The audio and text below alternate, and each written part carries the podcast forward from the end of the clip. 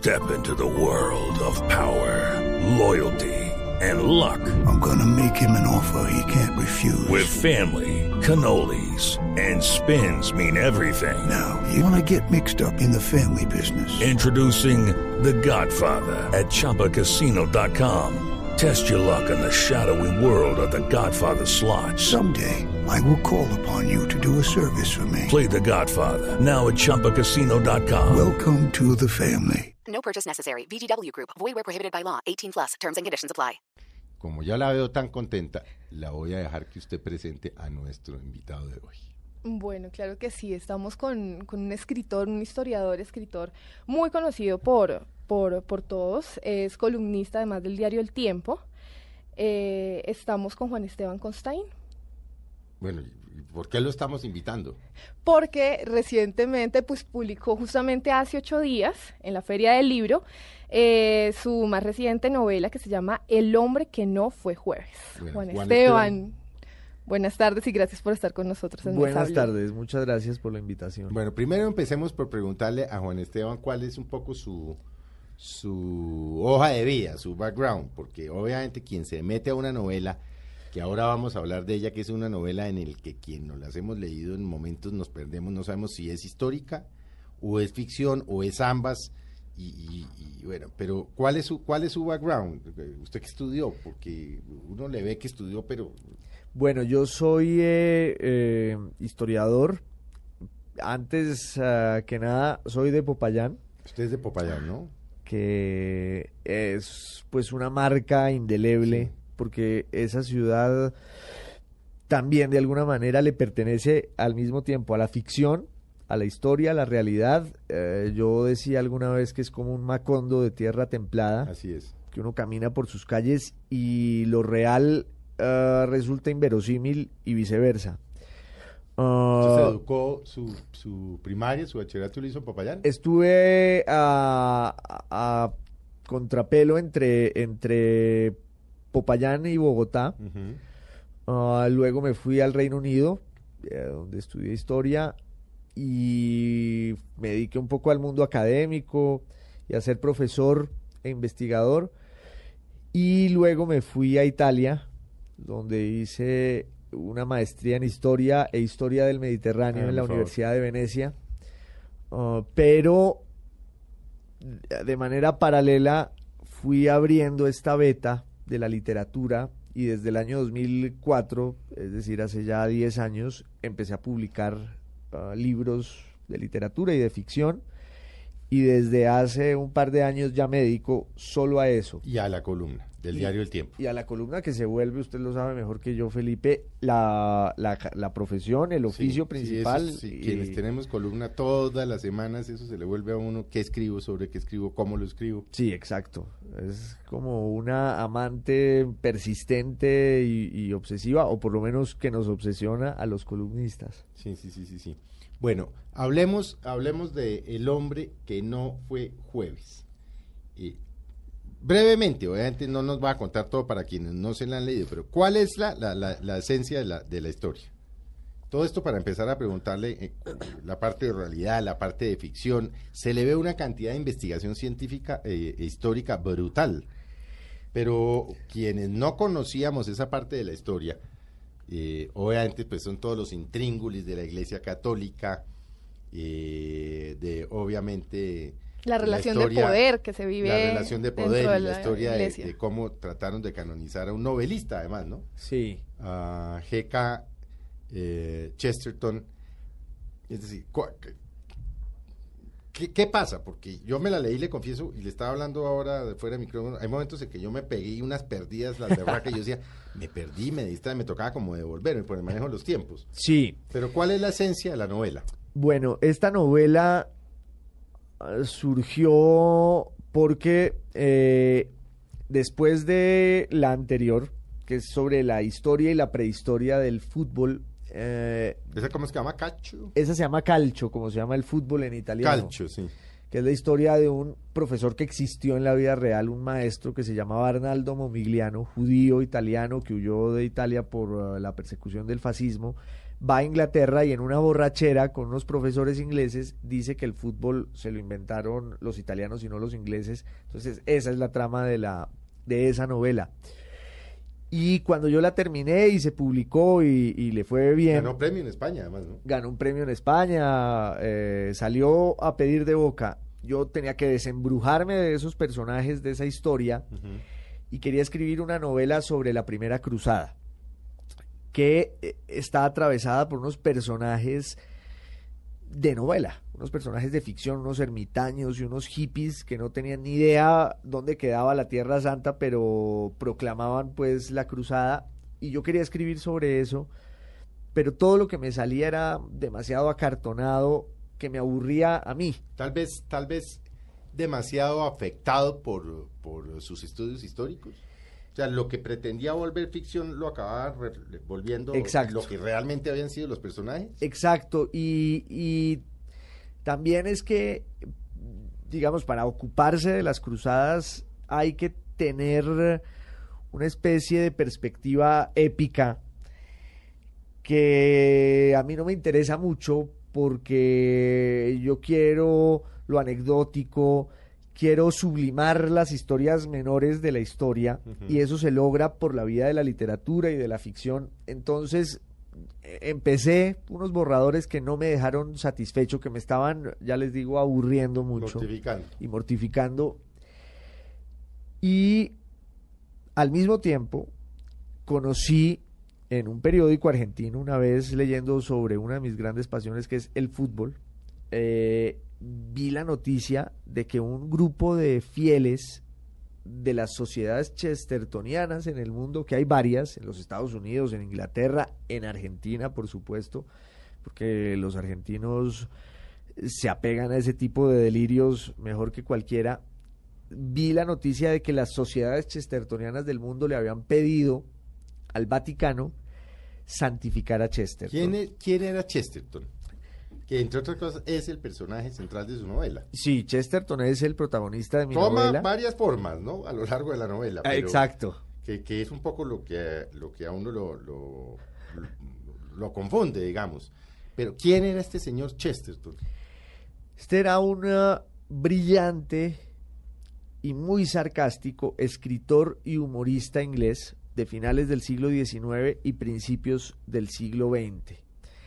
Eh, es un autor que desde sus primeras páginas les regala a sus lectores una dicha muy difícil eh, de repetir. O sea, uno entra a los libros de Chesterton y, es feliz lúcido, compasivo, tolerante.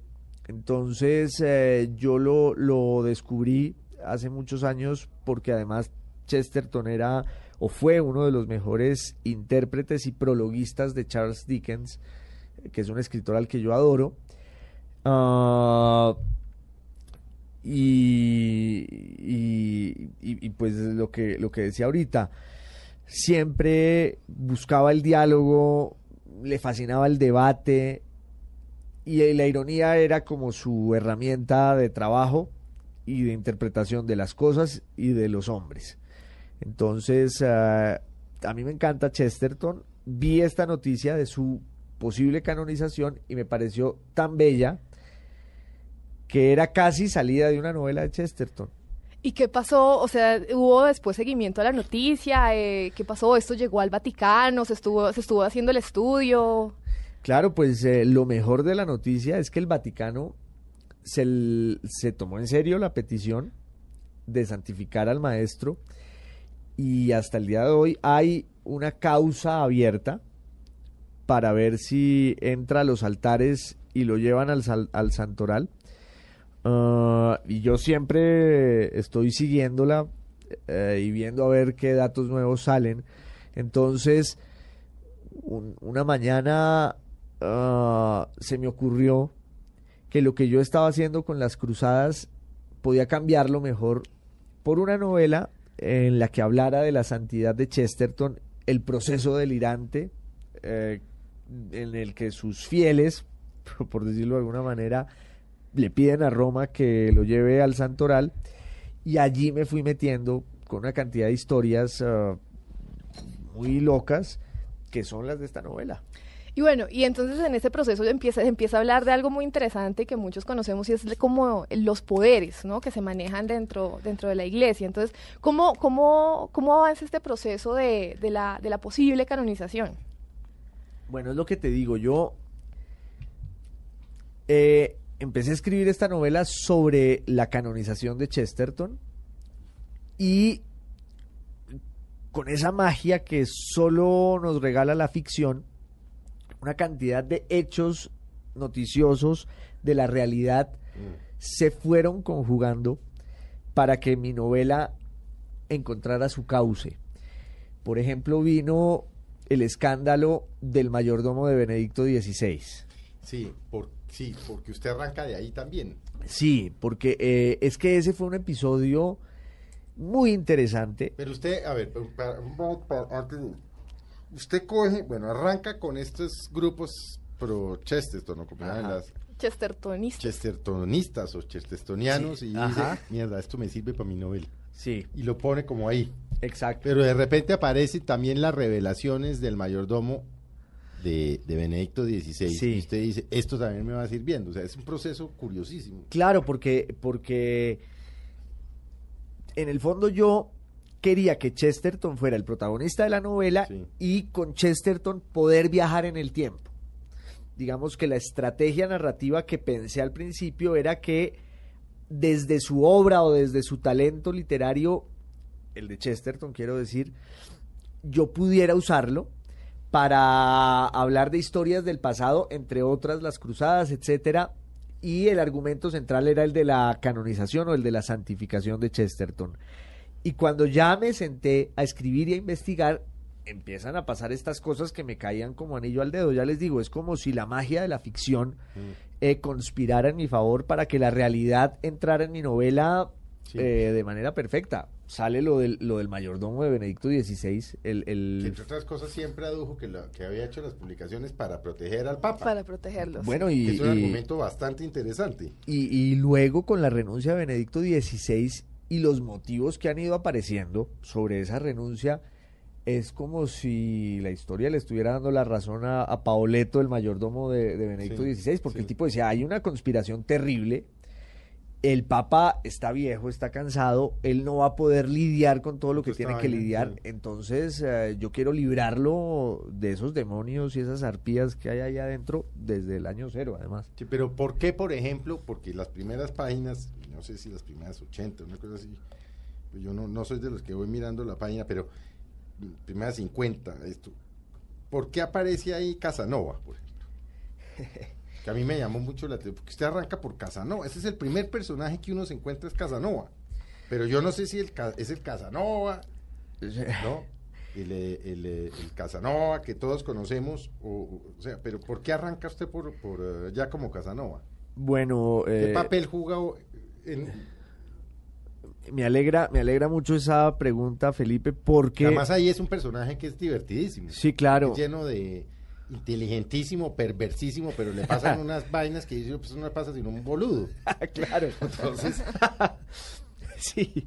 Eh, la verdad es que yo quería que la novela empezara en Venecia. en Venecia, porque usted además conoce Venecia, porque se ve, además relata, a pesar de que nos contó que estuvo año y medio haciendo su maestría en Sí. historia en Venecia, pero se ve que usted conoció cada rincón, qué cosa tan impresionante. Es como lo, lo lleva a uno a caminar por Venecia sin que uno haya estado en Venecia. Es que eh, en Venecia ocurre una cosa alucinante y es que allí conviven dos ciudades. Una que es el fetiche turístico, Sí. por el que caminan hordas de turistas japoneses, gringos, Sí, es por el etcétera. que uno va. Por el que uno va, Sí. como en una procesión a ciegas, además. sí, sí. Las Y mismas hay- plazas y la plaza de Marcos, y la, misma bolude siempre. Y hay, y hay otra, otra Venecia. otra Venecia que es la de los venecianos que muy pocas veces se toca con la Venecia turística. Y cuando uno va a vivir allá, eh, el punto de iniciación de la Venecia profunda y verdadera es cuando los venecianos le abren la puerta de su ciudad y le muestran esa ciudad que no existe. Y yo, claro, eh, tuve la fortuna y el privilegio de conocer eso cuando vivía allá ah, y conocí a una profesora que además es personaje de mi novela. Claro. Eh, entonces yo quería que la novela empezara en Venecia empecé a escribir el primer capítulo y la ficción es también muy arbitraria y nos va invadiendo. Esta novela, digo entre paréntesis, también tiene que ver con eso. O sea, esta novela también es una reflexión sobre la manera en que la ficción va invadiendo nuestra vida y al final pues muchos terminamos convencidos de que es mejor la ficción que la, realidad, sí. Ah, y es un homenaje a la literatura de la ficción entonces Pero, es- pero que te lo interrumpo, Juan, es lo mismo que le pasa al que se la está leyendo, que hay momentos en que dice, esto será verdad o esto será ficción. claro eh, el, el- Porque se le ve la investigación científica, pues histórica, sí lleno de documentos, de cifras, de citas que fueron verdaderas, de cosas que pasaron, pero hay momentos en que uno dice, ¿y esto pasó o no pasó? Claro, porque eso es la literatura y la historia al final muchas veces también termina convertida en un género narrativo que necesita de la invención y de la ficción para, para existir. Yo decía en la presentación el domingo pasado, hace ocho días, eh, decía que si uno va a escribir un libro de historia, muchas veces la verdad es lo de menos porque en los libros de historia lo que importa son una cantidad de discusiones teóricas, metodológicas, científicas, eh, que hacen que la verdad quede relegada a segundo plano. En cambio, si uno va a escribir una novela, la verdad se vuelve un lastre y hay que meterle altísimas dosis de investigación histórica a una ficción que tiene que eh, ser sostenible, que tiene que tener un fundamento. Y a mí me pasa pues con, con esta novela eso, porque cada calle de Venecia por la que el lector camina existe. Y los sitios que yo menciono ahí están abiertos, una frutería, un bar, un restaurante. Y como Casanova, el gran gigoló, el gran héroe del romanticismo en el siglo XVIII, es uno de los personajes emblemáticos de Venecia. Cuando yo estaba escribiendo el primer capítulo dije, voy a poner una mención mínima de Casanova. Mínima es que es- Y al final el tipo se me metió en, un la novela. capítulo. El en la tipo se novela. metió ahí, sí. Ah, y esa es la razón por la que por la que aparece Casanova. Yo me sirvo de una anécdota real con la que él además escribió un libro que fue un bestseller en su tiempo, que además inspiró a Alejandro Dumas eh, años después para escribir El Conde de Mon- Montecristo, que es La huida de Casanova de la cárcel de Venecia. sí. Ah, Entonces, en este caso fue que de la mano de un cura, ¿no? claro, No me acuerdo el nombre, yo tengo pésima memoria, pero es un, es un, es, es una cosa, eh, eche ahí el cuento, pues lo de Casanova, porque a mí me da mucho la el tipo lo meten preso y el tipo empieza a taladrar y abrir y abrir ahí con un cincel o no sé qué, cuando ya tiene toda la vaina lista, lo cambian de casa. sí, sí, sí, sí, lo ¿Eso llevan- es cierto? Eso es cierto. Eso O sea, esa en- parte es cierta. eh, lo que le digo, Casanova se volvió un héroe eh, en Europa Sí. porque esa cárcel era inexpugnable, quedaba al lado de San Marcos en Así el es. Palacio Ducal y este tipo en su primera celda logró abrir un hueco, lo cogen, después se lo llevan a otra. Debajo del colchón, ¿no? Exacto, Sí, sí, tapaba sí. con el colchón. Pero- y lo tenían listo para irse. estaba ya a tiro de salir. Luego, con una persistencia y una inteligencia increíbles, vuelve a urdir la trama para volarse, lo ayuda un cura y Casanova logra evadirse de la prisión de los engañando a su plomos, carcelero permanentemente, Ah. que usted lo dibuja como un personaje que era el carcelero de Casanova, era... Es que claro, también esa- personaje histórico. personaje histórico. Es que ahí donde yo le digo que no le pego una real, la verdad. Eh, no, lo, lo que, lo, que, lo que puede tener esta ficción histórica es que si uno se mete a un buscador, a Google, Sí. y pone las cosas, la mayoría van apareciendo allí. eh, entonces hay como una perplejidad permanente en el lector, eh, o yo querría que se diera eso. Y ese sí era mi objetivo narrativo. Mm. O sea, que el lector, y por eso también los saltos de tiempo, de espacio, de personajes, yo quería llevar al lector por un juego de permanentes perplejidades para que al final la trama verdadera de la novela, que es absurda, que es delirante, pues resulte lo más normal del mundo. Sí, sí, lo sí. que yo quiero con esta novela es eso, que el lector vaya a tientas Y lo lleva uno a tientas. hasta que llega la historia, desemboca en la historia y dice, bueno, pues esto debe ser así y en el mejor de los casos vincular a los lectores con la causa de la santidad de Chesterton, Sí. que debe ser el santo de nosotros los bohemios eh, y los Y, y los Eso, que eso por ahora se quedó así, ¿no? En alguna columna incluso escribía que a Chesterton, en una columna que habla de Chesterton, justamente de una novela de él que se llama El hombre que fue jueves, y, y dice, dice Juan Esteban que le reza a Chesterton. Sí, yo tengo un santoral ah, muy atípico. Le rezo a Keith Richards, el guitarrista de los Rolling Stones. Le rezo a Rufino José Cuervo, a quien Sí. Fernando Vallejo canonizó. Entonces yo me metí en esa causa. Le rezo a Chesterton, por supuesto. Veo que tiene también con los Beatles ahí su raya, Uy, sí. porque los mete ahí en una vaina absolutamente inusual. En un momento acaban mirando unos discos de los Beatles. Sí. Pero en medio de la conspiración a ver cómo van a canonizar este tipo.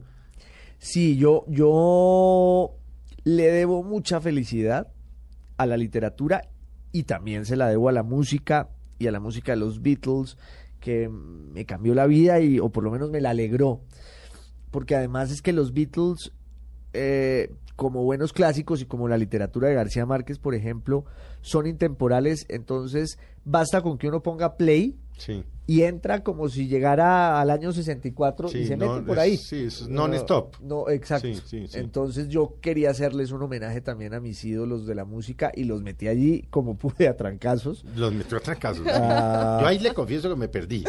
Yo ahí me perdí, dije, me distraje, me tocó devolverme. Pero un momento, ¿en qué momento estos tipos que entraron a un sitio para hacer una gran conspiración acabaron hablando de los Beatles? Ahora, bueno, el- el- el- la justificación o el pretexto más bien también es que en un momento dado el narrador de la novela, que no sabemos bien quién sea, pu- puedo ser yo o no, ah, el narrador de la novela tiene que escoger un seudónimo y escoge un seudónimo que se inventó Paul McCartney en 1977 para publicar un disco Sí. medio pirata, es decir, Paul McCartney Sí, medio ¿Cómo se? Usted ahí la historia. el- Percy sí. Trilling. Percy Trilling, sí. Entonces yo me acordé de ese seudónimo y lo puse como seudónimo del narrador de la novela y por ahí me voy al homenaje de los Beatles. O sea, no podía usar ese seudónimo sin contar toda la historia.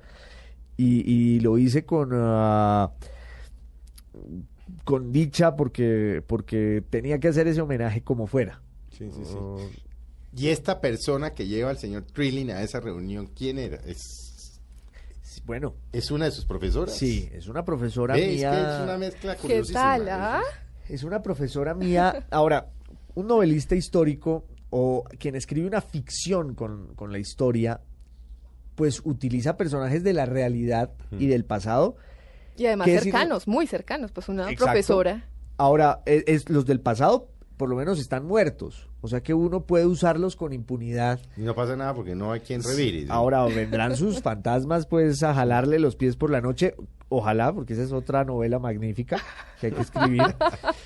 Eh, pero meterse con un vivo Sí, es jodísimo. eh, y meterlo en la novela es muy difícil y yo quería también que mi profesora Cinzia Cribellari, que es una mujer sabia, encantadora, brillante, que fue profesora mía en Venecia y con la que yo trabajé, una, un ser excepcional, eh, yo la metí en la novela y aparece ¿Ella y era profesora de qué? ella era profesora de metodología de la historia, Imagínese. pero en realidad eh, lo que más me gusta de ella es que es medio hippie. Y le mostró la Venecia que usted no Me- hubiera podido ver de otra Exacto. manera. Me mostró la Venecia que ¿Le mandó no- ya la novela? se la va a mandar, pero Sí. antes de, de todo, cuando ya estaba escrito el primer eh, borrador Sí. y el nombre de ella aparece con apellidos y señas anagráficas, pues yo dije, no la voy a llamar porque esta novela se va a traducir en Italia eh, Y pues qué tal que alguien se la encuentre un día y le diga, te vi en una novela. Sí, Si no, sí, y ella sí. ni idea. sí. Entonces la llamé y le dije, mira, estoy escribiendo una novela, tú eres eh, protagonista, apareces con tu nombre, te, debo decir que es un homenaje, todo es con mucho cariño. Y ella me, le, le- le pregunté, ¿tú me dejas ponerte? Y ella me dijo, mira, caro mío, como con un acento veneciano característico que tiene, me dijo, llevo casi 60 años tolerando la realidad. ¿Tú crees que a estas alturas de la vida me va a importar la ficción? Está en una Ah. Entonces, Claro, ah, ya esa fue su licencia libre. y, y lo- y la, y la metí. Hay otro personaje que también me llamó mucho la atención, que es el Papa Francisco, pero aparece en el libro cuando fue obispo, cuando era obispo, ¿sí? También como enviándole un mensaje a estas comunidades que hacían la petición de, la canonización. Eh, sí, bueno, yo, yo eh, no quiero revelar muchos datos de, de la trama de la novela también No, para no, que pero los estamos manejándolo con cuidado, para pues, que los la- lectores- lectores Claro, vayan claro. después del programa y digan, no, yo voy a comprar esta novela. la lean. Lo que sí puedo adelantar es que en un momento dado, una de estas sociedades chestertonianas que pide por la santidad y la santificación de Chesterton dice, encontramos el milagro. Y ese milagro se lo manda al Papa Benedicto XVI y lo que puedo decir es que el enviado de ese milagro es el padre Jorge Bergoglio, ah, eh, arzobispo de Buenos Aires, cardenal de la iglesia, que hoy pues eh, se ha vuelto muy famoso eh, últimamente. Entonces él es un emisario de la sociedad chestertoniana ante Benedicto XVI. Si eso es real, si eso es ficción, los lectores lo decidirán en su sabiduría dentro de la novela. Lo que sí debo decir que es cierto y que aparece abriendo el texto, abriendo la novela, es que cuatro días antes de ser elegido papa, o muy pocos días antes de ser elegido papa, y eso se puede verificar en internet, y ahí está la noticia, el padre Bergoglio escribió una carta a un miembro de la Sociedad Chestertoniana de Buenos Aires diciéndole que eh, en público no lo iba a hacer, pero que en privado él autorizaba a que los chestertonianos de la Argentina rezaran una oración que circula para canonizar y santificar a Chesterton.